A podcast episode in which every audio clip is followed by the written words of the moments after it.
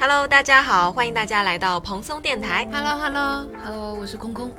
我是天天。我是宝哥，那欢迎大家来到我们第二十九期的内容，耶！耶！呜，太久了。然后首先要感谢大家，我们许愿成功，终于有了一百粉丝，耶！耶，真不错。话说回来，我们这一期的主题是，我们喜欢的那些 UP 主们，对，为什么会聊这个话题呢？因为今天是一个特别的日子，就我们录制的当天是十一月二十五号嘛，然后今天是感恩节，然后我们就想到，嗯、其实我们还蛮感恩能，遇到一些我们喜欢的 UP 主，给我们很多力量的。对对，因为我们觉得聊感恩家庭啊、感恩家属之类的太流于拼不过。死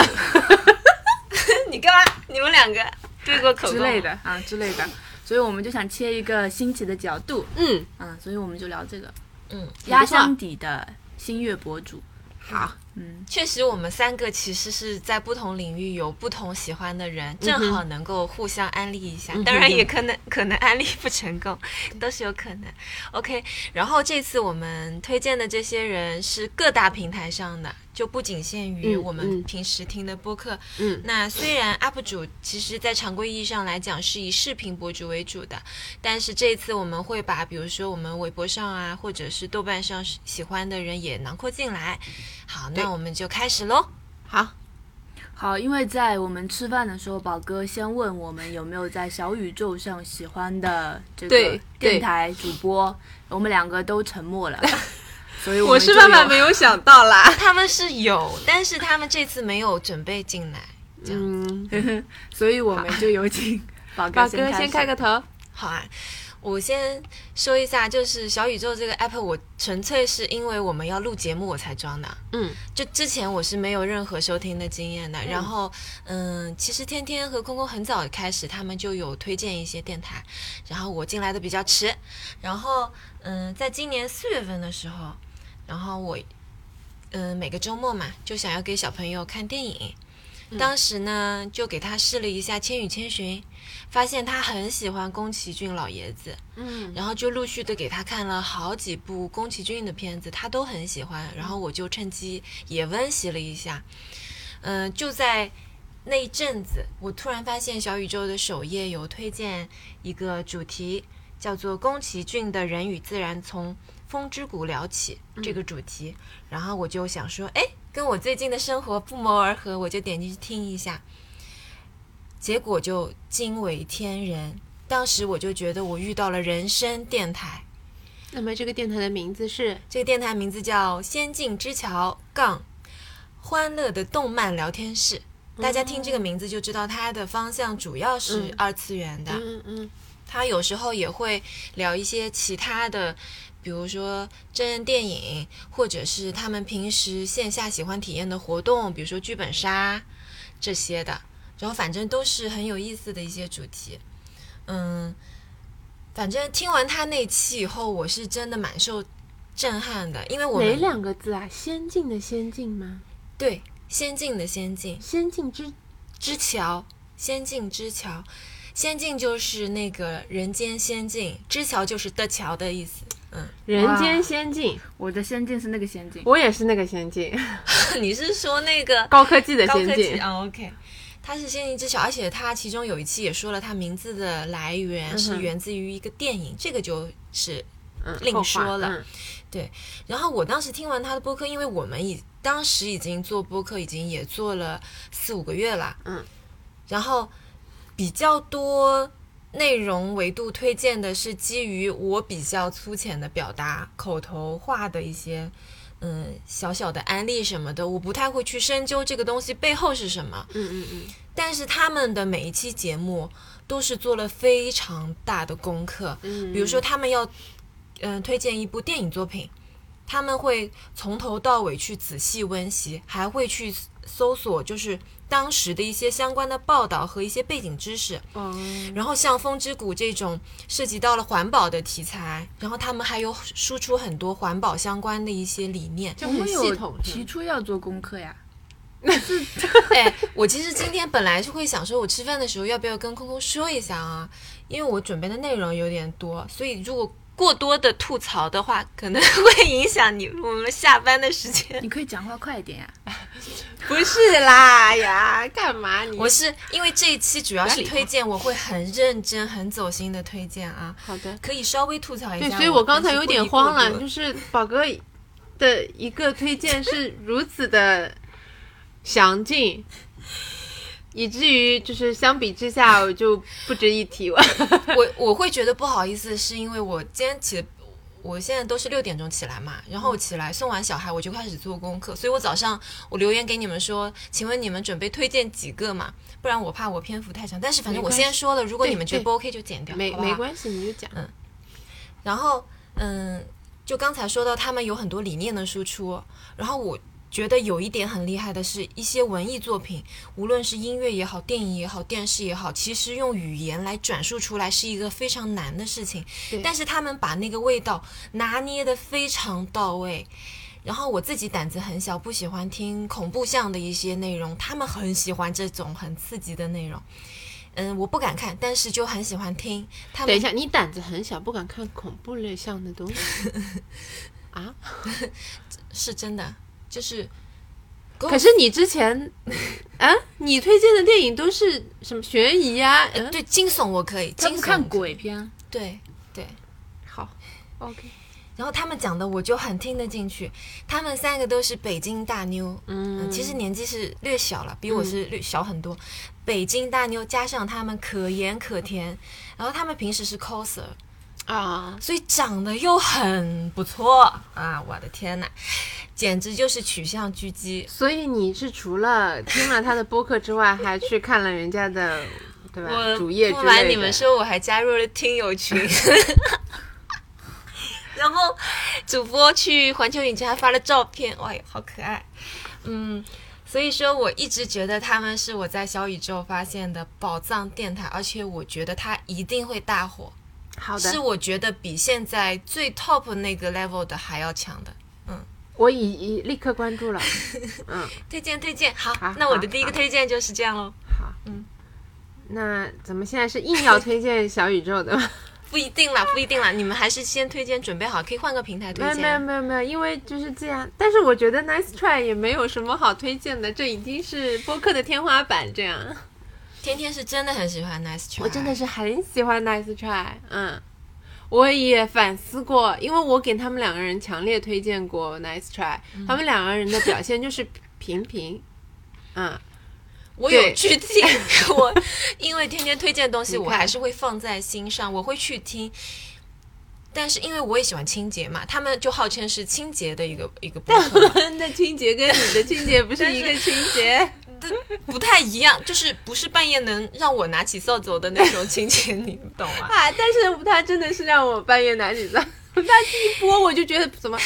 现在不能干别的事儿了，就只能擦擦桌子啊什么的。我就真的很喜欢他们。我听到他们讲话，我很强烈的念头是我想要跟他们一起露营，但是并不是嗯那种想要清洁的那种心情，所以不太一样。我喜欢他们是因为，我首先我觉得他们四个人本身都是很有意思的人，嗯然后嗯，以及就是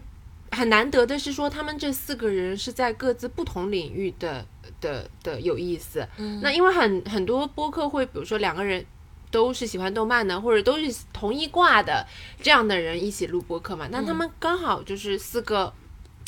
就是风格走向完全不一样的人，但是可能在平时的就是喜欢看的东西啊这些上面又比有相似之处。然后他们每一周都会聊，对就很奇怪，他们只是聊生活，就让人觉得很不错，很能有养分，很。他每次讲什么东西，我都甚至要停下来把笔记做一做，回去看一看这个那个的。我甚至因为 Nice Try 看了那个很恐怖的那个、那个、那个做毒的那个叫什么东西，绝命毒师《，绝命毒师》嗯，你是因为他们推荐，你不是早就看了吗？没有，我是我是因为他们推荐，所以我看了另一个叫《风骚律师》，就是《绝命毒师》后面出的，但其实是《绝命毒师》的前传，的那本，因为它没有《绝命毒师》那么吓人，但是因为看完《绝命毒师》吓人吗？就是对我来说已经有点 over 了，说实话啊，就大概这个意思，就是嗯，所以。我我我没有把它列在这个名单上，是因为我觉得他们就是轮不到我来推荐。而且太有名了，对，就是你讲到播客就会讲到这几个嘛，嗯太有代表性了。对，刚才天天在讲的时候，他真的两眼放光，整个人。真的太喜欢他们，而且我真的很喜欢里面那个特特，我觉得真的啊、太可爱了，喜欢。嗯好呀，好，就是嗯，通过刚才两个推荐，大家就可以听出来，就是我是那种 啊，对吧？只有感情向的，非常 非常强烈的跟大家说，真的很好看，这样的 真的很好听这样的博主。而宝哥是对吧？一条条条框框，宝哥真的成长了很多，宝哥真的是条条框框讲得很清楚，为什么人家好。我希望大家后面就是对吧？呃，担待一下我。你。那你就不要讲你没准备过的，你就讲一个你之哦前，但是我里面我 list 里面的也是这个倾向的，你你的意？思是让天天直接再怼一个他准备过的内容？不是怼一个，就是拿你 list 里面的人来讲。对啊，我很想听呢。我 list 里面，我就是我们讲到今天的这个话题，然后我不就打开了我的微博嘛，嗯，然后我把我微博关注的九百个人翻到了头，天哪，那你功课做很足哎。但没就是九百个人里面值得拎出来讲的不多了，嗯 是是说来听听。我因为我们讲到这个话题的时候，我想到的第一个就是真的是首当其冲的第一个，但你们都知道的人，燕子，哦，是我就是最喜欢的燕子 photo 对，是我最喜欢的一个摄摄影师师、嗯，作家、摄影师、作家。摄影师作家，然后他现在也是，呃，他也是露营店的合伙人。嗯他呢，我是大学就关注他了。嗯，我最早关注他就纯粹是因为他的摄影风格是我很喜欢的那一挂，就是很自然、很清新的那一挂。在当时的那个摄影环境里面，当时的摄影环境就只有两种，要么就是日系，没有，那时候日系都很少，要么就是影楼风，哦要么就是那种的独得大师的那种摄影论坛里面的那种风格，就 HDR 开到拉到满的那种。一种是糖水人像，一种是艺术流的。对，然后在他们中间突然出现了一个非常自然、非常清新、很舒服。很舒服的、的风格，就是燕子。嗯然后虽然现在讲不太好，然后他呢又很，他给人的感觉就是跟我以前我跟一直跟你们说的另一个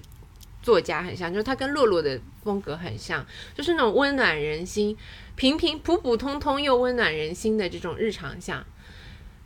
然后他的照片和他写的字，他那时候写的博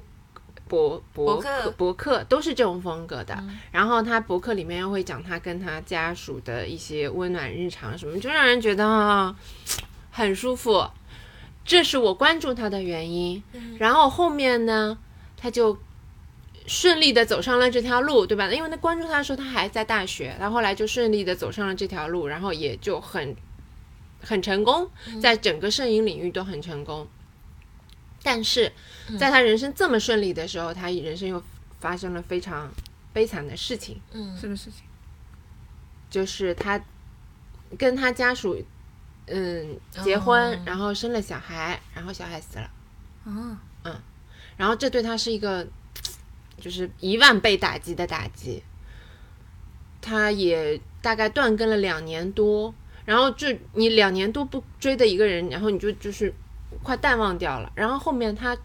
又就是调整好了自己，又出来的时候，又是一个非常嗯有力量的人了。嗯，就让人觉得她真的是很坚强、有力量、有勇气的一个女性。就她已经不只是原来那个很温暖的人了，她又是有力量的温暖，让人觉得哦，真的很不错，很值得关注她。嗯真的，嗯，然后她现在她身边周围，因为她是拍照的，然后拍照的人身边也是都你知道，就是都是美女。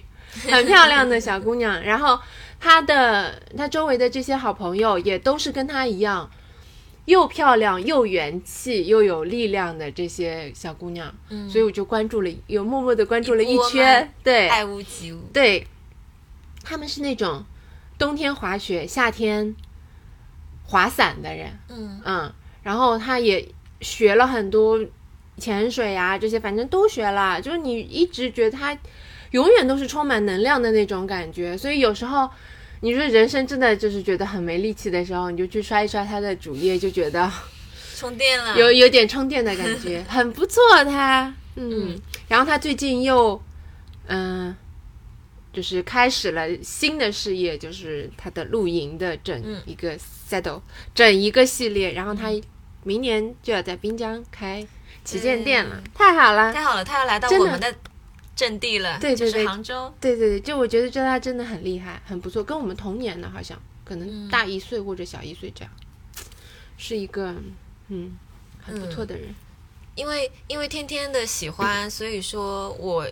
报过燕子开的那种线上的摄影课，嗯然后因为能得到他的直接的传授，我其实我很强烈的感觉到，他是一个小小的身体里面有巨大能量的人，是的，而且他非常的有方式有方法。他知道怎么样去实现他想要的目标，所以他也是一个目标感很强的人，很对，佩服是那，种雷厉风行的小姑娘。真的很有感染力的一个人。嗯嗯，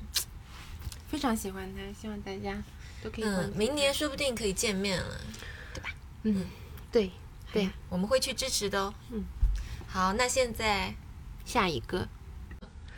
呃，因为我本人是一个非常喜新厌旧的人啊，然后那个的确也有追了很久的人，但是我觉得就是就是领域太奇怪了，然后我没有拿出来讲。然后呃，因为聊到微博嘛，我其实呃有那种我来判断一个人就是。可能特别让我觉得很很震撼的人，我会把他所有的微博全部都翻光，除非他是一个就可能半年可见或三个月可见的那种。对然后空空这这个这个工作量真的让我很震惊。没有就就爱看就看完了。然后我在微博上面有两个，然后我觉得你们应该也都都认识，一个叫做那个屠龙的胭脂井，没有很都认识，没有听过呢，不好意思。还有一个是黄执中。嗯哦屠龙的胭脂井其实一开始是。呃，天天发在群里面，因为他有一条微博上了热搜，是教大家如何骂人的。嗯嗯啊，就是如果你收到别受到别人的言语攻击的时候，你应该如何的去应对这场景？然后，因为我本人也是那种，就是，嗯，就没有办法，就你跟我谈事情，我可以跟你谈事情，但是如果说你用那种非常霸道、强横、蛮横的那种状态跟我聊的话，我没有办法应对，所以就去努力研究了一下，然后发现他。哎，并不是一个骂人博主，他 本人居然是一个，就是不是不是居然啊，只是说因为切入点不一样嘛，然后发现他是一个有很高学历的一个一个博士，嗯。然后之前是在海外留学过几年，然后才回到中国来定居，然后他也是他好像是身高一米八零左右的一个。这叫什么大妞的那种，而且他自己本人工作原先是在做一个那个呃培训教育系统里面的一个人，然后前面他的认证写的是卡内卡耐基梅隆大学认知脑成像中心博士后研究员，对对对，开头已经到顶了。对对，对太复杂了，我就没记。然后他呃后来不是因为国内因为对教育事业的不是教育事业，就是辅辅导行业的一个那个什么教培行业的，对对对，所以他这个公司后来没上市还是怎么样，然后他就离开那个行业了，然后他就自己，你知道他现在干嘛吗？他是个卖书的，哦，那也很合理。嗯，而且他现在是一个主要是做幼儿嗯的那种教育类相关的一种书籍的售卖，然后自己也开了一个小书店。但是它其实呃，比如说它内容里面百分之五六十都是关于可能自己卖书相关的内容，以及对于少儿幼儿培育相关内容。跟我没关系，我就没看。但是呢，它里面我比较喜欢看的是，就是它关于对于时事的点评和以及一些就是傻逼评论的回怼。嗯，非常的刺激。对于那些大家觉得自己是一个所谓的文明人，面对一些就是撒泼打滚的话，不知道如何反驳的话，去看他的微博有非常大的提升的空间。然后他里面有有讲到，就是如果你要骂人的话，有记住要记住三条。第一条就是带脏字，就骂人的话，你骂你就是骂你，骂你就是骂你，就是一定要带脏字，带脏字才解恨。你不要以为说你是一个文明人不带脏字，其实不带脏字根本就不解恨。嗯，然后第二个第二个点就是不要回答对方的问题，直接攻击对方。嗯，就是当对方觉得就是骂你这个点怎么样怎么样，就不要回答他的问题，直接攻击他是个傻逼就可以了。然后还有第三点就是你不要。就是说，呃，当场不知道如何回答，你说你第二天回过来说应该怎么样怎么样，你如果觉得不爽的话，那种情绪就要当场骂掉。嗯，然后这是他骂人的三点，啊，然后在你去看它里面具体的案例，就会学到很多关于如何回怼的一个一个方式，而且它角度也很清晰。但他的前提是因为他的知识非常的那个。就是学识非常广博，所以他会知道你很多你在讲的一些问题里面的明确的漏洞是什么，他能可以给你明确的点出来。然后我还喜欢他，是因为他，他是一个自己对人生感悟上面非常清晰的一个人。嗯，然后他里面会讲过，就讲很多他自己人生经历里面的一些感想之类的东西。然后让我觉得印象很深刻的是，有一次他分享他自己人生观是如何形成的，讲的是他在一个他是在一个大深宅大院还是怎么样一个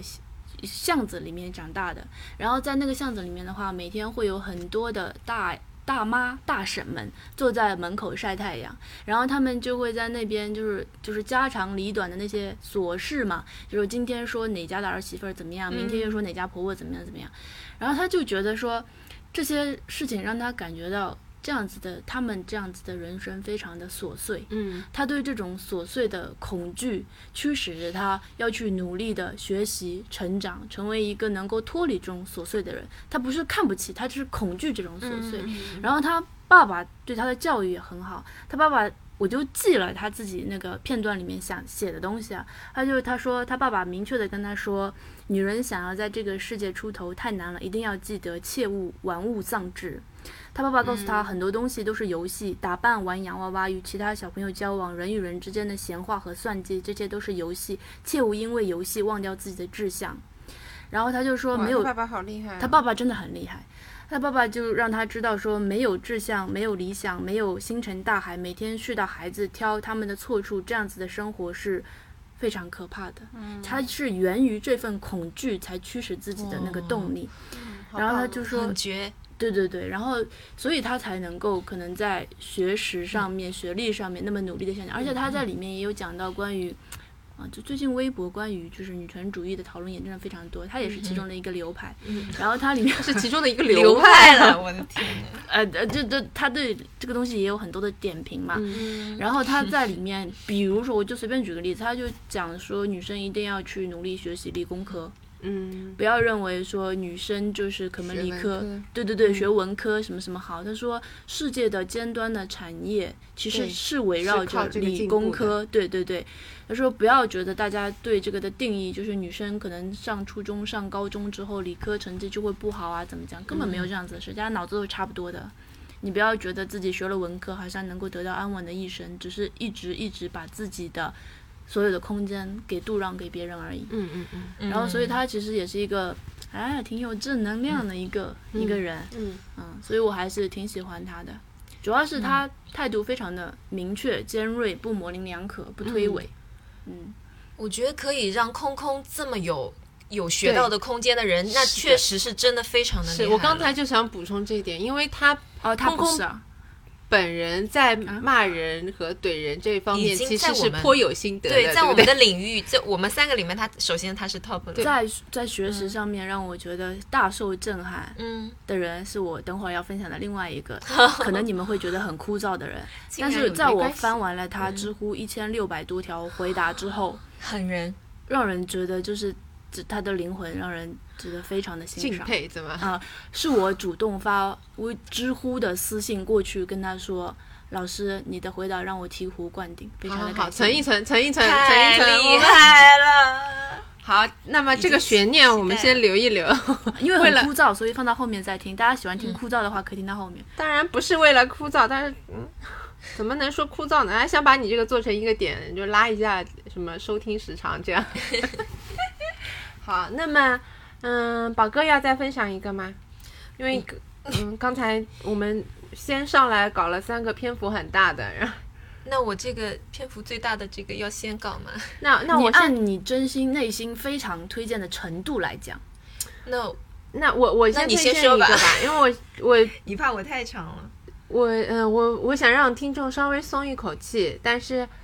我先？说明我刚才的内容这么不是是因为不是因为我们三大块这样砰砰砰上来的时候，会让人可能觉得有一点。然后我可以，我先说，我今天推荐的这几个，就在我心里是没有排名的，我觉得他们都很棒，很值得学习。嗯，我接下来讲的这个人，他叫他的字很难打哦，他叫叶子怡，嗯、一一片树叶的叶，我们在详情里面会把他们的啊名字都列出来。好好，他叫叶子怡，然后嗯，他是一个星空摄影师，嗯嗯，然后我为什么会关注到这个人呢？是之前我忘了我在哪里就说，呃，我在哪里看到过的，就说他拍他拍的一个北极的极光的照片，是在挪威的大使馆门口有一张很漂亮的极光的照片，然后我就去找了这个拍摄的这个人，就是他本人，他这个他是一个非常我感觉我今天推荐这几个都是非常有力量和能量的女性，她就是其中一个。她是那种自己一个人跑到北极去拍日全食、月全食这样的人啊。然后，嗯，可能这样讲出来，大家觉得就这么回事儿，但她只一个人。跑不是跑到什么杭州的什么是宝树山上啊，是一个人跑到北极去拍日全食，就这中间能碰到的问题和生命危险，生命危险是他承担并且他跨过去了的。这女的真的很厉害，我想，我觉得我们我后面可以把那张震撼到我的照片放在我们的 show note 里面。嗯他真的就是起飞。他的微博嗯，是他的名字后面杠叫寻天者。哦哎呦，真的是起飞，也是跟我们差不多大。然后，嗯，我对所有星空摄影师都有一种敬畏，是说他们不仅是对美是有每个人都有自己的的的风格的偏好的。嗯星空摄影这个东西，就像你刚才说的，它其实是在。就是学问上，在理科的这个学问上是要走很远的，你知道吗？它要计算说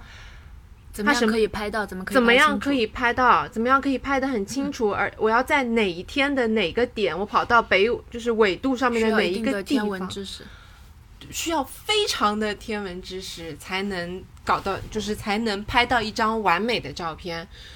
就是嗯，它是让我在这一方面，因为普通人对拍照摄影，可能大家的概念就是你只要审美好就好了。但星空摄影这个东西真的是又要有头脑，又要有审美的一个东西，因为还要有运气。嗯，因为热爱可以付出努力，然后能够就是投入很大的承担，愿意承担风险。很很大的风险和毅力去坚持这件事情，因为就像刚才说的，可能你等的一个时间点，两一年一次或两年一次、或者几百年一次，你到了那个地方，你算好了那个时间，但是今天运气不好，那你就是拍不到。所以他这就每一张星空摄影背后付出的那个努力，是你完全想不到的。他有说过他为什么要成为一个星空摄影师吗？他有一个置顶的微博，他会讲，你到时候可以去看一下。然后 就是不是因为因为我不是说这篇要短一点嘛，哦然后我想说，就是为什么在这个节点推荐大家呢？因为他此现在正在去南极的路上。他要拍南极的日全食还是月全食？嗯，然后他就正正在分享 他最近的这个近况，所以是一个很好入他坑，就是关注他的节点。嗯，你想最近就是这种疫情的情况下，他还是一个人去南极，就值得关注一下哟。那我现在要推荐一个人，是我之前其实就推荐过的，他的微博名称叫 Allen 下划线 G Y，然后大家一般会叫他王子。嗯。嗯。哦，我想起来了，嗯嗯。嗯。然后我是最开始知道他是在二零，对不起，我最开始知道他是二零一六年的时候，我们上一套房子面临装修，我心力交瘁的时候，嗯然后心想哇，装修一定是这个世界上最痛苦的一件事情，然后在好好住上面找装修的灵感。发现他发了一张他在他做的谷仓门面前的一张照片，当时看到他那个非常逗比的表情，我就觉得哇，他真的是有一种在玩的感觉，装修对他来说有一种在玩的感觉。然后现在看着他从几百粉丝到几万，到现在今天我看了一下，他已经有二百一十万了。哇，嗯，然后作为他的初代粉丝，我真的是太能理解他为什么被这么多人喜欢。他很尊重身边的每一个人，然后也很热情的对待每一个网友。然后他最开始被大家所熟知，是因为当时很流行就是爆改这个概念。嗯然后他之前在嗯那个北京，它是有一个四十方的一个小家，然后通过它的改造，把这个家改得非常实用又好看。然后她老公是一个很喜欢买鞋的人，然后相当于是蜈蚣精那种角色，她就从来没有去干涉过她买鞋，反而非常的支持她去抢号啊什么的。她给她老公定做了一个顶天立地的鞋柜，然后装满这一堵墙了之后，她甚至会优先丢掉自己的鞋，然后腾出来给她老公买她的新鞋，就是非常宠溺的一对 couple 这样子。然后她的自我介绍就是热爱清洁嘛，嗯就像她自我介绍一样，她不但喜欢自己清洁，还喜欢去朋友家搞清洁，然后嗯，喜欢研究清洁剂的成分和原理。有任何网友，比如说搞不清楚的这个清洁上的问题，他都会远程进行指导。然后我也给他发过私信，确实一下子就帮我解决掉了一个很难的问题。然后他夫妻俩是特别有爱心的那种，他们会很关注身边的人，也会很关注外面的小动物们。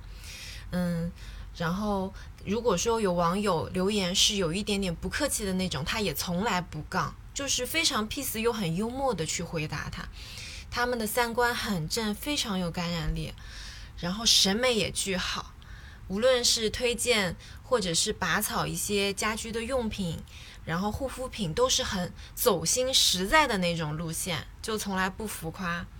他自己其实是有自己的公司和事业要忙的，但是每天还是会抽很多时间去回复网友的海量私信。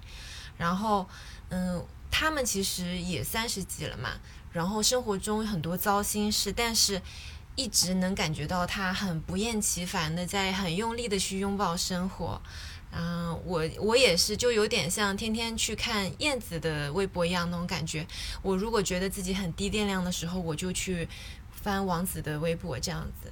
然后，嗯，虽然我从来没有说过我崇拜谁，但是他真的是我这么多年来最欣赏的，是我作为小偶像的这么一个人。嗯宝哥的这个小偶像，就是除去他的生活就是个人态度之外，他这个清洁，这个清洁博主，我说实话真的是很实用。我是因为最近就是露营了之后，我已经把他推荐给就是我们露营的这一圈人无数遍了。嗯因为就是王子的他的这个清洁项的东西真的是非常的全，以及因为他自己的整个整理做得很好，他的微博整理也做得很好，所以你只要有家里感觉不太对劲的要清洁的地方，你只要输入这个关键词，在他的微博里搜这个关键词，你就能找到答案，大概率就是能找到答案。对，就是举个例子，就是我们露营最容易碰到的就是好看的棉布帐篷会发霉这件事情。嗯，我我是因为我知道我我关注了他，所以我早就知道发霉这件事情该怎么处理。因为对于露营的人来说，就比如说我那个帐篷，就很贵的帐篷，比如说七八千的帐篷，但它是棉布的，嗯很容只要一潮或者受潮，你没有晒干的话，它就会长霉。嗯这对于露营的人来说，就是是一个很大天打雷劈。对，晴天霹雳，宝贝。晴天霹雳。OK，晴天霹雳。然后那天群里面就有人问了，说完了我的这个长没了，我就说我就截了王子的那个图给他，嗯我说你就这么搞，因为如果我就跟他说你用八四的话，就是就是他这个操作很。对吧？有有一些微妙的需要的手法，时间点、对整个，对王子的微博就能把原理、操作的方法和你要注意的事项和真的万一怎么怎么样，你写的很全。嗯，你只要把这一张图甩给他就可以了。然后那个小伙伴也用了那方案，说真的很不错，搞定了，搞定了。不然原来这个帐篷就要扔掉了。啊、那就是八千块呢。对，就是它真的很很合适。真的，你们但凡有这种清洁上的问题，你觉得完了完了，我要扔掉才能处理这个问题，你就是抱着试试看的问题，你就。当然我，我求大家一定要礼貌的问他，他真的是很忙的一个人或者你先搜，你看自己能不能先找到答案，尽量就是帮他节约他的成本他。是那种就是，嗯、我我之前我本来想说，嗯就是我微博关注的时候有一个原则，就是像上次说的，我希望我在每个领域里面都有一个能帮我解决问题的人。嗯那么王子就是在清洁领域里面能做到这个事情的人。嗯。他虽然是一个就传递给人的感觉也是那种温暖、热情、很感性的那种，但是实际上我觉得他大脑运作起来是非常有逻辑的，就包括清洁这个东西，它真的非常的厉害，就你一目了然，你无论怎么样你都能看得懂，对而且很能实操，对，嗯，然后排版什么的又很清爽，所以就是真的强烈安利，它对我最大的作用就是我的那个小车车，嗯我那个放了五年的小车，长毛了的车，去大修完了之后，我拿到的时候是，就是有崩溃又没全崩溃的感觉，嗯。就是我全部长毛的东西，它都已经给我修掉了，但是我那个方向盘上一眼就是看到就是没有搞干净，嗯然后这个时候就崩溃了，然后你但是你方向盘是每分每秒都要摸着的一样东西，我不可能天天戴手套去摸它吧？现频率太高了，对，然后我就去搜了王子的博客，然后去仔细研究了一下发霉的所有的这个东西该怎么操作。嗯嗯，很不错，王子真的值得关注。作为一个 LNGY 作为一个工具人，都很值得关注。OK，那么空空嘞，我现在我找找啊，嗯。我讲几个嗯。快一点的那种，就是因为前面大家就是比较大段啊，然后我就讲这几个呢，都是呃在非常金砖领域的那种人，然后他们是 B 站的三个 UP 主，好呀，然后呢，我讲的第一个呢就是关于狼人杀的，好，这样。好，伴我度过了漫漫岁月的，呃，所有的刷牙、洗脸、睡前、上厕所等等。因为我家就差不多所有都就一个人嘛，然后我希望家里放的声音。以前是开着电视，然后现在的话就习惯放着狼人杀，然后就会有可能十二个人陪着你一起聊天，呃，你听他们在聊天 的这种感觉。然后，呃，我在 B 站有关注一个 UP 主，他是一个，他不是官方的，他叫做爱你的兔纸。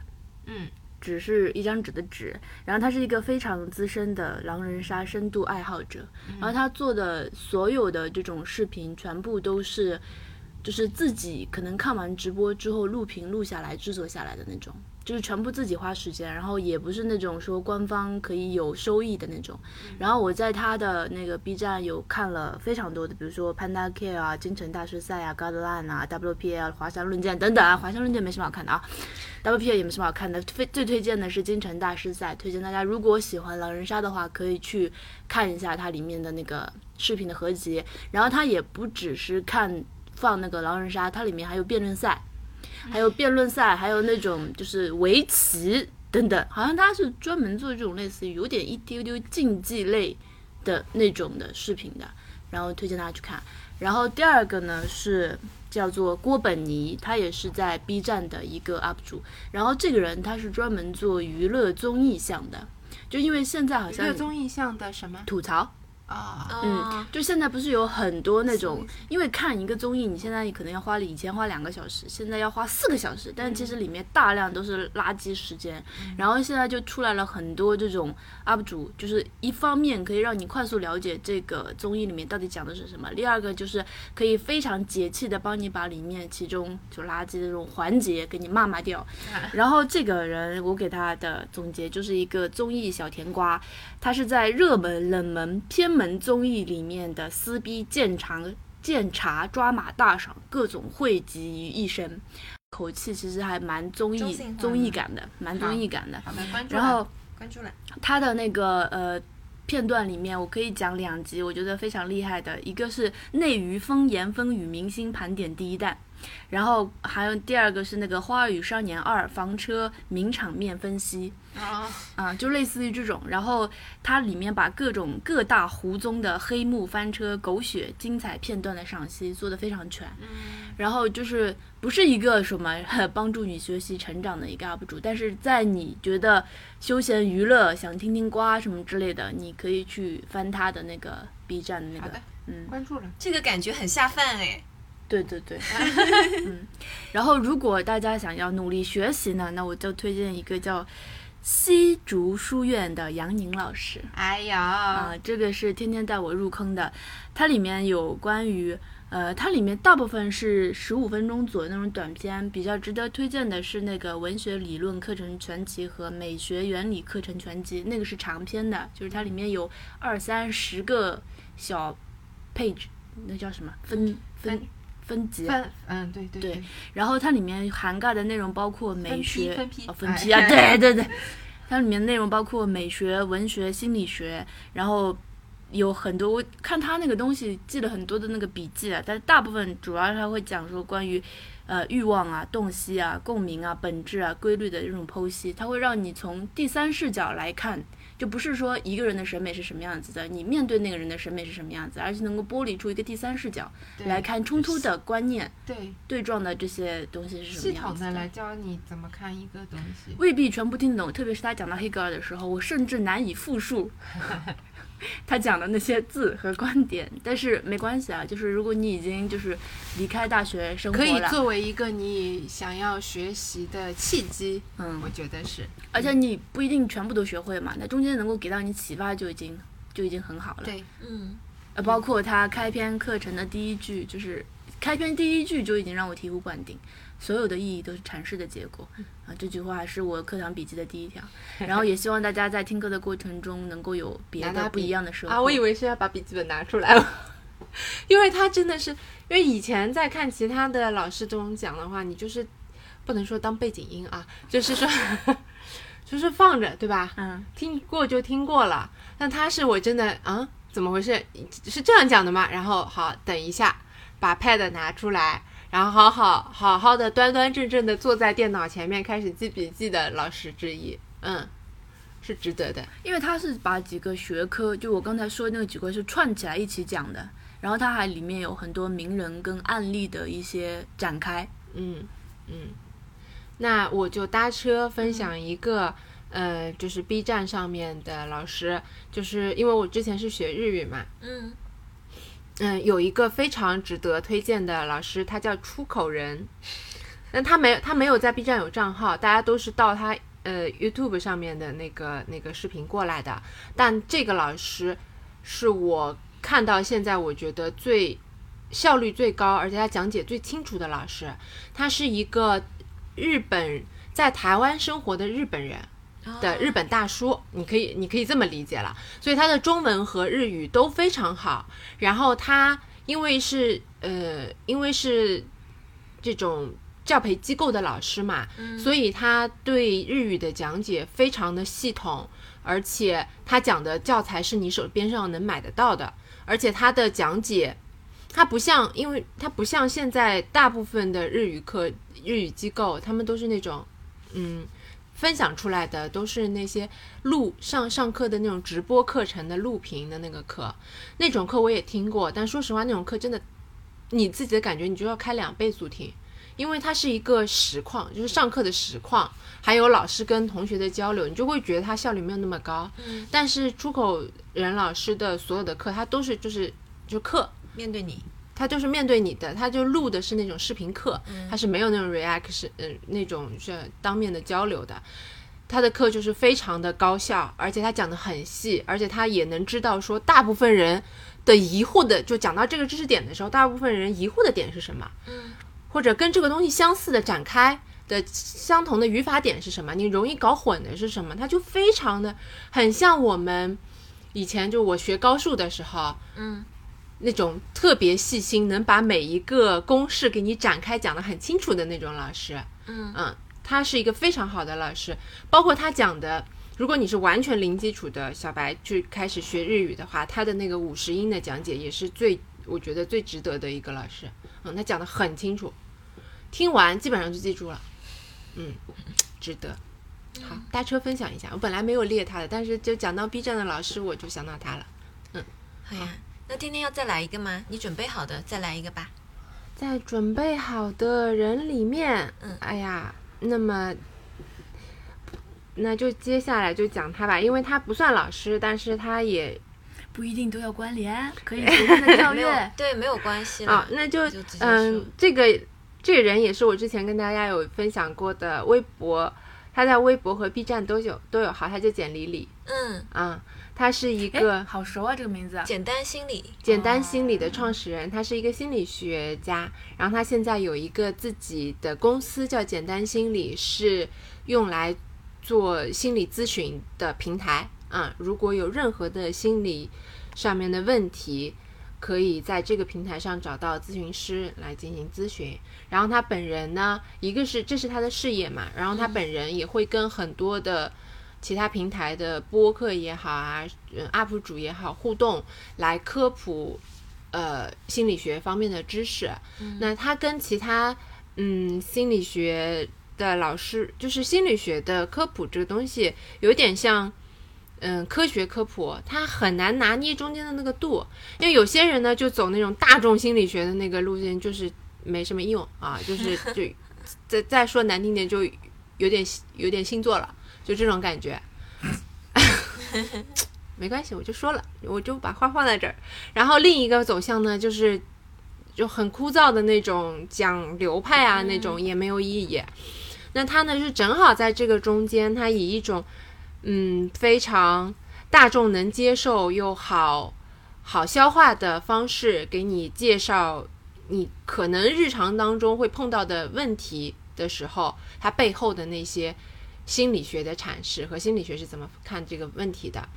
嗯，他的微博上面有一个系列叫“简里里的晚安时间”，他会每天晚上都回答一个，他不是每天晚上，他就每个每一篇都会以视频的方式回答一个来信私信的问题。嗯，那这个问题呢是可能大家平时都会问的碰到的，比如说，嗯，比如说我们能否违背父母的意愿去生活？比如说照顾别人就会委屈自己怎么办？比如说如何处理宿舍或者家庭关系中的冲突？它都是很日常的你会碰到的问题，但是它会用一种非常嗯温柔的方式帮你解决，嗯，值得一听。嗯嗯好呀，会去听。好，嗯，好。然后我推荐一个，因为刚才他们推荐，嗯，都是比较有知识的啊，我就推荐一个不长知识的一个维度。嗯，我喜欢的这个博主，他微博上，然后 B 站上面、Instagram 上面都有账号，然后他叫做 Very Cute 下划线 BB，然后他是一个在韩的留学生，嗯嗯，然后学的专业好像是社工类型的吧，就是跟他现在在做的事情没有什么关联。然后第一次看到我，完全就是觉得他长得很可爱，嗯他笑起来就很有感染力，就很阳光的那种。然后最开始他被大家喜欢，是因为他的穿穿搭非常的有意思，然后是色彩很丰富的然后又我觉得他是一个蛮有穿搭天分的人，嗯。然后，因为我自己很喜欢东亚这边的设计，包括一些文具啊、一些文创类的小东西。然后他在首尔嘛，所以他也经常会买呃一些独立设计师设计的东西，然后第一时间分享给大家。他是更新很频率很快的那种博主，所以就有时候我就可以吃东西的时候就打开用来下饭，心情会很好。嗯，他整个人。从 vlog 到 plog，都是那种从内到外的阳光，一点都不丧的那种。嗯嗯，他面对感情也是那种非常坦荡。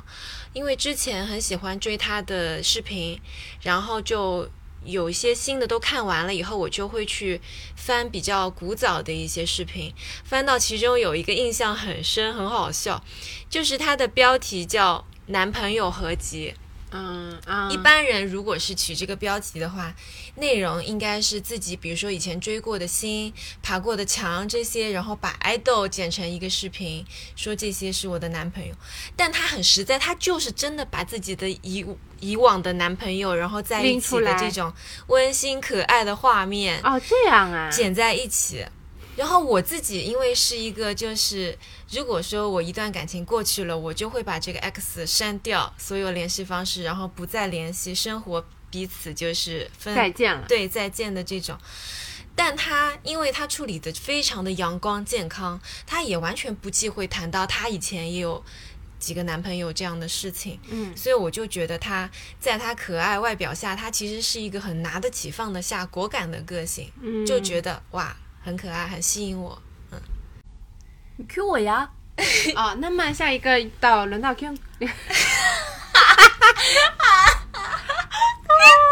轮到 QQ，那不要 Q 我的吗？我要笑了，你来吧。啊，我又要讲一个大家都喜闻乐见的一个人啊。好，是我的老师。这个人因啊有有有有，也是呃，怎么说，大家都认识。嗯然后呢，他的微博我也都翻了，嗯，嗯、翻到头翻到头没有翻到头，因为他好像是不重要。那你看了不少性感照片吗？你说他的那个大胸吗？对啊我那个时候略过的，我不感兴趣。而且我觉得这个那么这个人是这个人呢，就是大家在一这个奇葩大奇葩说上面见到的一个辩论老师，黄执中老师。嗯嗯，然后大家在节目里面看到他，应该会觉得他是一个辩论的技术非常高超，嗯。然后呢，对世界的这个洞见呐、相对来说也是比较这个角度比较新奇啊，因为辩论的人的素养可能就是这样子的嘛。嗯。特别是因为他呃最近几期，当然已经过去了啊，最近几期里面他呃的风格被一些人诟病为以恐吓流嗯。的那个角度，让人家内心上面产生了对他的排斥。然后我在看《奇葩说》的时候，因为我之前有一次是把《奇葩说》每一季全部都重看了一遍，嗯。然后弹幕上面对他的点评其实不客气的也有很多，嗯。然后包括呃当时播出的时候，在朋友圈里面也有很多人对他的点评并不怎么样，因为觉得他，呃，好，那因为因为我当时最喜欢的那个辩手是詹青云嘛，嗯，然后后来呢，就是也是有一次机缘巧合翻到了他的微博，然后发现他在微博里面其实是应用了他辩论的思维和对生活的一个一个理解，嗯然后他也是跟你刚才说的呃简单心理的那个老师一样，嗯是会根据大家的私信来进行回答，嗯然后呢，他的里面那个很有意思啊，就是我对他这个人的一个点评，就是他是一个温柔少爷面目下的冷酷清醒。哦他，那不是就是你本吗人，不是，不是，是不是？男版的空空？不是，不是，不是，因为他大家都叫他少爷嘛，黄少爷什么什么之类的，养尊处优。然后他最喜欢的那个是蝙蝠侠，嗯。就就是这样子的。但其实他对于世间跟人人际之间的关系的理解，其实是非常清醒的。我叫他残酷清冷酷清醒，是因为很多人会觉得他很冷酷，看法很冷酷，但我觉得越听越像你。但我觉得那是一种清醒。然后呢，它里面那个私信的问题啊，真的非常的哎有意思，大家可以去 看一下啊。就是他对于家庭琐碎人际关系的拆分解读，他他帮助你去理解情绪、认可情绪，并且进行层层剖析。它里面涉及到的各种问题，包括了父母与自己的关系，包括了爱情，包括了人生等等的困惑。然后它里面最有意思的是。它根据你提问的方式以及你提问的细枝末节来剖析你这个人提出问题的原因啊和其实你在提问的过程中，他已经可以判断你这个问题的回答到底是什么了，所以就是非常的非常的精妙，非常的理性果敢，它是理性跟感性穿插的。穿插在里面交织的，我给大家举一个例子，举一些例子啊，就是比如说我三十岁了，父母还是想要控制我，我该怎么办？我人生事业都很成功，但是一直放不下前男友，该怎么办？我是一个二十四岁的小城社畜，很焦虑，我该怎么办？嗯，然后就类似于这种各种关系涉及到简历里。那个很像啊。对，如果嗯大家有类似这样子的问题的话，都可以去翻他的回答。他当时有一次上热搜，最近一次上热搜是因为他回答了一个关于处女情节的一个问题，嗯就是有一个男生来问他说：“我有处女情节有错吗？”就类似于这种，就问黄老师怎么看待这个问题。然后他在整一个用魔法打败魔法。对，我看了。对对对，而且有的时候很多人会觉得说，有一些问题你甚至就就懒得回答他，觉得他可能跟你根本不是同一个世界的人，整个人生观相差是非常大的。嗯但他并没有这样子去对待，就是就置若罔闻啊，类似这种，他还是以一种，就虽然说可能嗯 语气上面嗯是是那样子，但是他还是一步一步的帮你去阐述那个问题里面的根结的所在到底是什么。嗯我觉得他很棒，嗯有很多是值得借鉴的部分。因为我觉得不是所有人每一个论点每一条都很对，但他的方法跟他的那个学识和应用的那个方式是值得大家去学习的。嗯，嗯，太值得学习了。我感觉空空推荐的很多东西都是让人骨折式仰望的那那种，是不是？是仰望，嗯就是是要需要这个人底子很厚才能答呃得上来的。我比较欣赏的就是有呃不同的观点的人，嗯，但观点也不是说一定要不同才可以。嗯，而是他的观点是也是根据实际情有道理况有嗯道理的一个一个分析，嗯而且可能是这个人其实他背后的思考非常深厚，然后说出来一个深入浅浅出的话道理，这样是的，嗯。好呀，那么天天，请再给我们推荐一下，就是我要给大家推荐一些没有知识的。快点快点加入我没有知识的推荐行列。好嗯，他的微博名叫嗯 P A N 小月潘小月，嗯，他是最早最早的下厨房的编辑我脑中第一个反应是他跟潘斯特是什么关系？啊，他就是那个写下厨房开屏的那句啊，唯“有美美食食与与爱爱不能辜辜负”负的那个人，嗯。嗯，然后嗯，他现在本人生活在杭州，嗯。嗯，然后他每天他的微博也就是分享一些每天的日常，以及主要是做菜、厨房、美学相关的东西。嗯嗯，推荐他呢，是因为一个，就刚才我秉持我的原则，就是你每一个领域都要有一个，都要有一个那个人。嗯然后他就是我在食美食美食，就是做菜领域，不是厨房领域的那个人。文案领域。那我关注他是因为文案哦，写得出这样的文案的人，嗯，他就是在厨房这个领域里面非常的厉害。呃，你但凡有，比如说，就你上次说空气炸锅啊这种想买不想买的东西啊，都可以在他这里获得种草。嗯，然后他平时也会分享一些百分之百不会翻车的菜谱。嗯嗯，就是简单快速上手的，又好吃又好看的这些菜谱。嗯，这是我厨你是真的看得进去的是吗？菜谱那个巴斯克蛋糕，就是嗯就是在他、这里学对的啊。对，而且他不是用那种菜谱的方式，他就说最近做巴斯克蛋糕我已经很随便了，然后就讲一讲这个东西怎么弄就好了。就让你他的讲述方式会让你觉得，哎，我也可以，我也行吧，这样的感觉。那我一定要关注一下，嗯，因为我会觉得，然后我的空气炸锅也是因为他的推荐买的。因为我觉得下厨是一对我来说是一件很难的事情。对，下厨对我来说是就是嗯没有必要 的事情，嗯，但是在他这里会让你稍微吸收一些想要下厨的心情。就是他会把那个门槛稍微蹲下来，让你进进来一点。他会把那个门槛给你拍的很漂亮，让你想要进去。对，然后讲的又很详细，嗯，让你想进去。嗯，好。嗯好呀，我接着来推荐一个，就是我在小红书上面关注的一个 UP 主，他，当然我们主播空空的小红书也是希望大家能关注一下。我我觉得是这样，虽然他一直问我要不要推荐他，但我觉得我如果真的说出来会不会打我？为什么？为什么？因为他好像想要当秘密，是不是？我前几期有想要说出来，但他试图要拦住我。我朋友都不知道。不用不用，现现现在就是那个状态，就是我要讲了，然后他又要拦我。对，我就觉得他可能会在一我刚才只是一个梗，你们不需要展开这么多吧？好啦，那就是穿插的推荐安利一下我们的主播空空的写字小红书，非常好看，非常好看，大家找不到我。他叫李清辉，木子李，然后青色的青，灰就是灰色的灰，灰色的灰。嗯嗯，推荐大家去关注一下。嗯，毛笔字博主。很棒的呢，嗯，是的，好呀，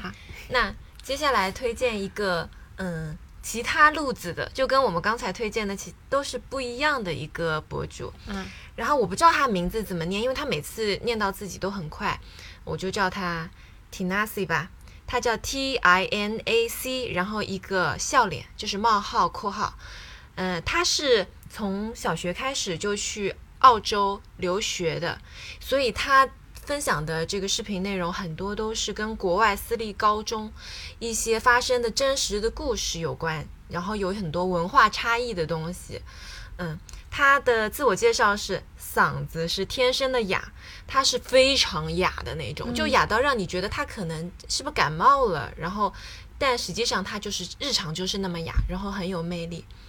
嗯，我自己因为我一直有在想说，我以后要不要带小朋友。出国念书，所以说我会很喜欢听别人讲国外念书的故事。他的人生经历非常精彩，基本上回回都是爽文女主角的那种状态。他长得就很好看哦，很有特点，很性格很牛逼，然后经常遇到绿茶和碧池，但是每一次都痛快手撕，非常传奇。所以，因为我自己是一个比较小怂蛋的那种人，所以我听到这些别人可以，就是可以这么好的处理这些问题，我真的是很厉害。他每次的配图和他的节奏感是很有 sense 的，因为他年纪蛮小的嘛，就零几年的那种，但是他有非常零几年，对他非常自如的辛辣、幽默和帅气。最开始我只是看一下他的视频，但是后来竟然有 bonus，因为有几次他在录制录录制的时候，突然就是有推门的声音，然后进来一个声音很甜甜的一个女生的声音，啊，瞬间就变成花痴脸，然后我才得知他有一个像棉花糖一样的女孩是他的女朋友，这样。哎呦，嗯，他一看到他女朋友眼里就是那种爱心蛙的那种状态了，所以很反差萌。我非常推荐，嗯，很自信、很有魅力的一个女生。好，嗯，那么然后又到空空了，哎，怎么啦？又到我啦？对，好，接下来我要推荐一个非常枯燥，你们两个可能完全不感兴趣，但是对我来说就是醍醐灌顶，差点感觉自己爱上了那个人的灵魂的，嗯，一个知乎的一个叫什么答主。嗯，回答这知乎这种叫什么？不知道，没关系。嗯，然后呢，他这呃讲到我跟他相识的那个过程呢，也是非常的枯燥啊，因为我在，因为我当时在看那个苏轼那个自传呃不苏轼就之类的那个书的时候，里面刚看到王安石变法。嗯然后因为呃，故事中对于王安石变法的点评和他是就是王安石整个人的生平的一些事情，然后我就在知乎上面查大家如何看待这件事情，因为我在百度上面和微博上面得到的答案，我自己个人不是非常的满意。嗯，然后我就在知乎上面看到了他的回答。嗯，他是一个，我觉得我看了那个当时对于这个问题下面的点评，我觉得他是一个对于整件事情的来龙去脉，从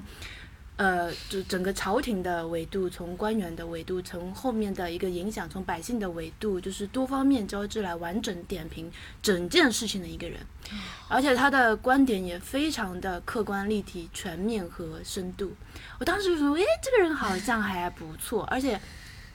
当时我一直以为王安石这件事情为什么会闹成这个样子，是因为他自己本人性格上面的刚愎自用、冥顽不灵、固执，就不不肯听别人的话。但是后来我从他的整一个结论上面才知道说。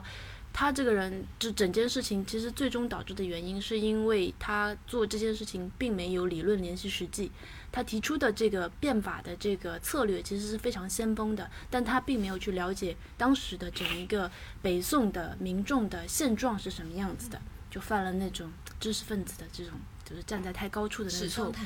然后这个人呢，然后我就搜到了他的名字，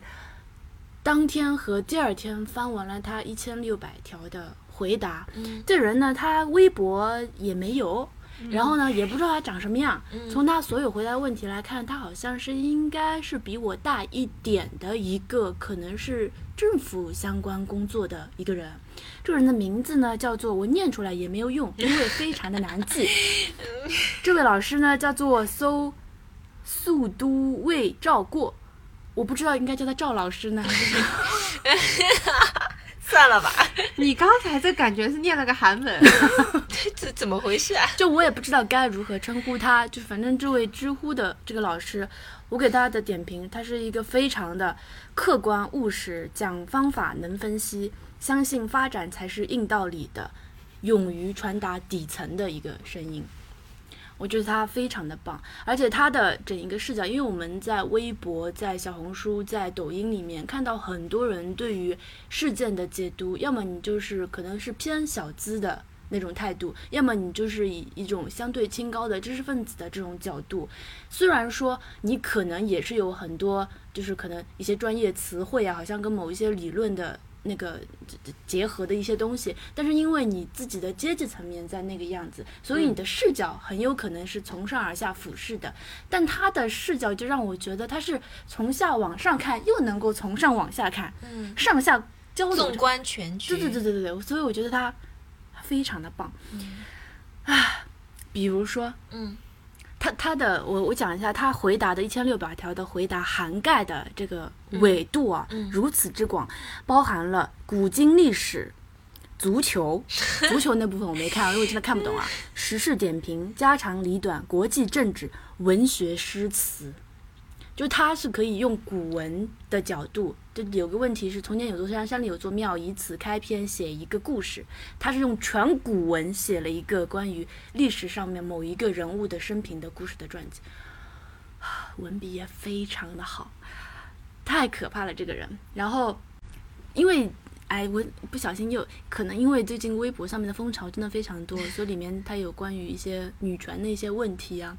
然后呢，他的这个视角有一部分跟当时我刚刚说那个杨宁老师是杨宁老师吗？嗯是是有点类似的。杨宁老师在里面推荐过一部一本书里面的一个观点有点类似。那个问题是这样子的，就是为什么总有人把女权和田园伪女权混为一谈？因为现在田园女权的这个风气啊，以及大家在聊这件事情上面，很容易就乱作一团。我因为我觉得大家根本没有在讨论这个问题，本身对，这在游离在问题的边缘，然后很容易你说你的，我说你的，驴唇不对马嘴，然后就吵来吵去，就变成了一副 一番撕逼。就是，但是这种事情根本是没有结果的。然后这个人一上来，他做的事情是把真女权，他认为的真女权、流行女权和田园女权三个类型的分层定义对区别，然后目前的舆论拥护程度和成因做了一堆分析，然后他把三个东西分析出来之后，这个三个分析分析它不是只是一句话，它是把分层的一二三四五六七列出来了，他们中间的奥义点，然后中间的一些关键节点所在是什么？我觉得他这种善于分析以及能够通过这样子的角度去切入的视角是非常棒的。我真的很想给大家念一下，因为我把它列出来了。嗯呃，我先说一下，我自己也搞不清楚到底女权是怎么一回事，也不知道这个事情如何解决，只是知道这个东西现在已经出来了，大家要面对它，去讨论它，讨论的越多，可能我们能够找到一定程度的解决办法。啊，算了，有十条我就不念完了。嗯但是大家能够感受到，就是这个人他在聊一个问题的时候，他是通过定义的分层的解析，让你能明确知道它的边界和里面的一些关键节点是什么样子的。我非常欣赏他这样子的思维方式和他渊博的学识。嗯嗯，嗯，我觉得他很棒。真的很厉害。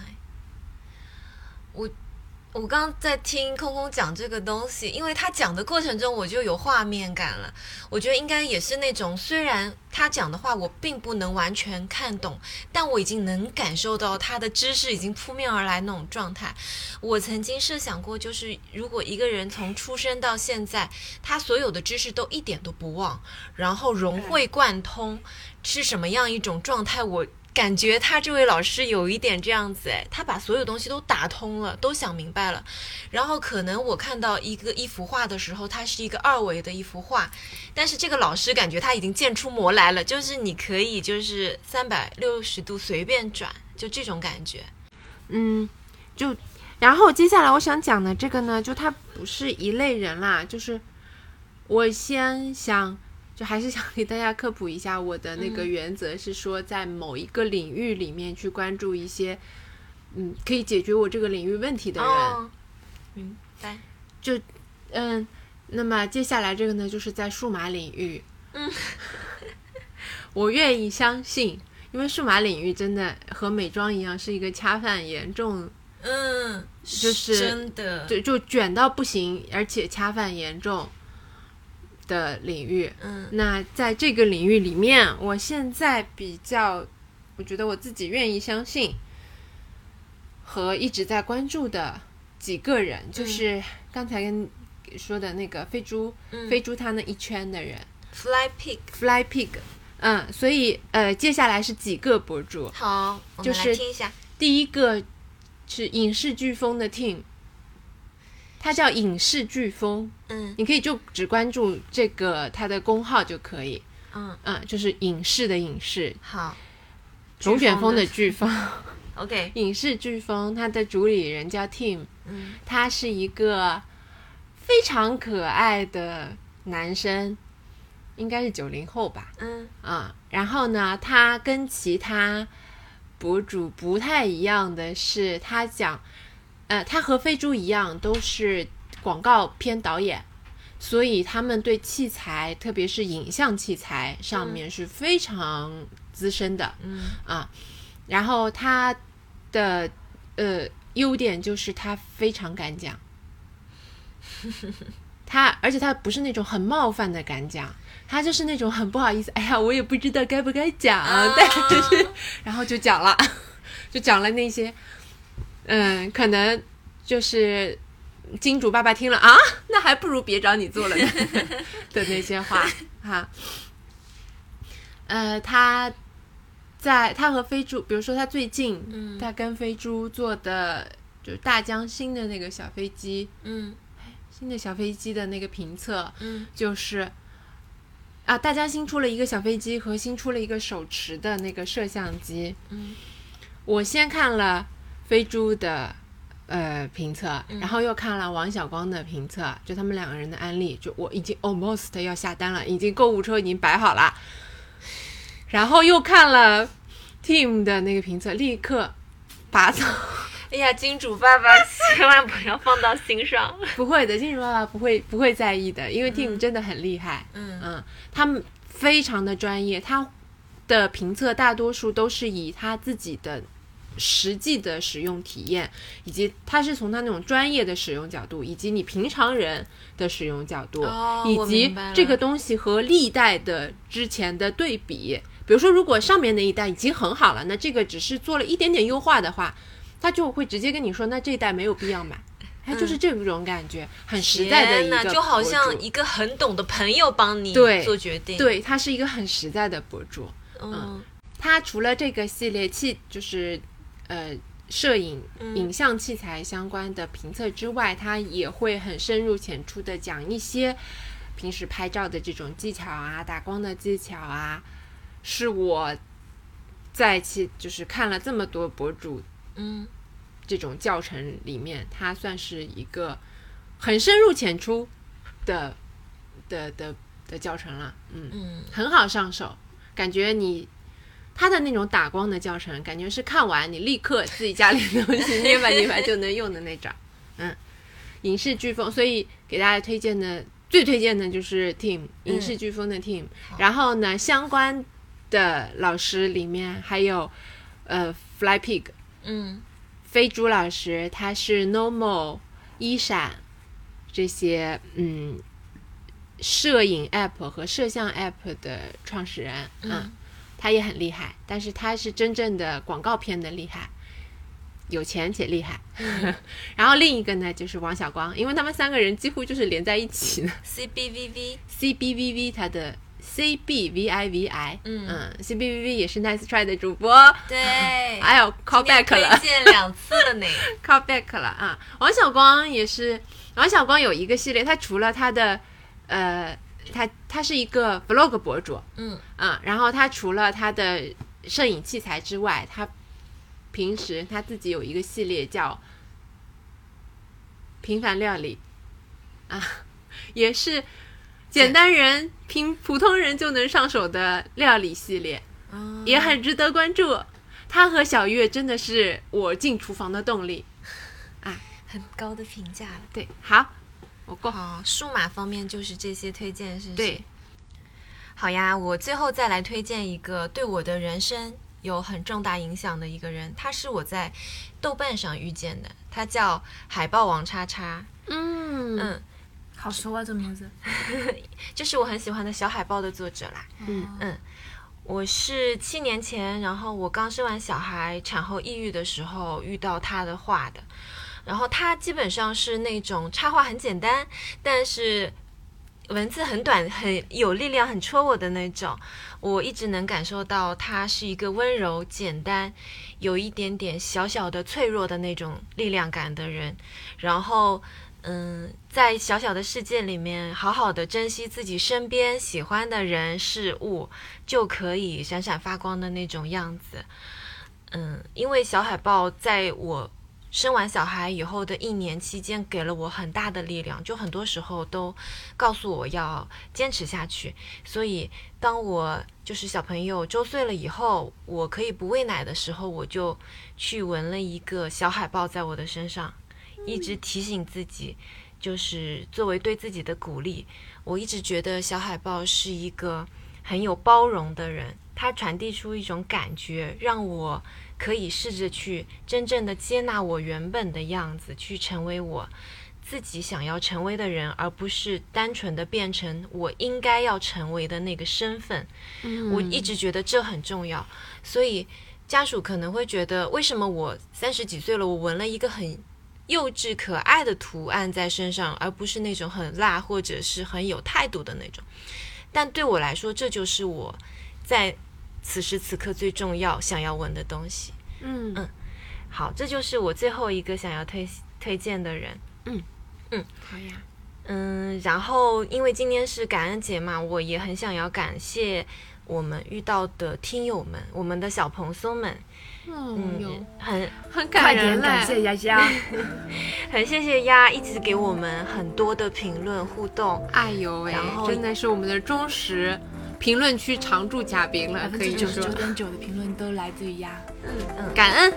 对，感很感恩鸭，然后也很感激，嗯，之前给我们小小留言过的，或者是只是默默在听着我们的节目陪伴我们、给我们力量的听友们，嗯，